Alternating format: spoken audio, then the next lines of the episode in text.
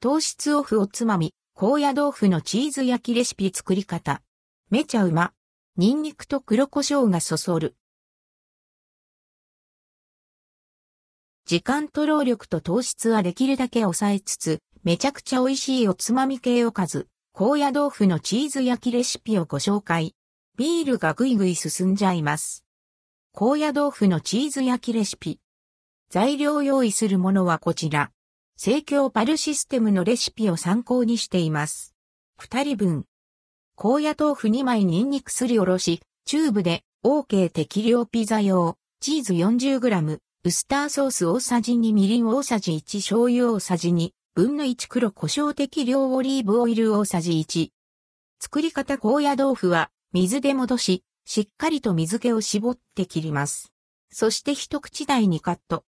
フライパンにオリーブオイル、ニンニクすりおろしを入れて炒め、香りが出てきたら、高野豆腐を加えます。ウスターソース、みりん、醤油を加えて炒め合わせ、仕上げにチーズと黒胡椒をトッピング。チーズが溶けたら完成です。高野豆腐のチーズ焼きの味は、うまい。ふっくらむっちりした高野豆腐は甘辛いソースを吸ってジューシー。これをとろけるチーズがまろやかに包みます。クリーミーな口当たりと高野豆腐のもちもち感、じゅわっと溢れるソースの味がマッチして、病みつきになる。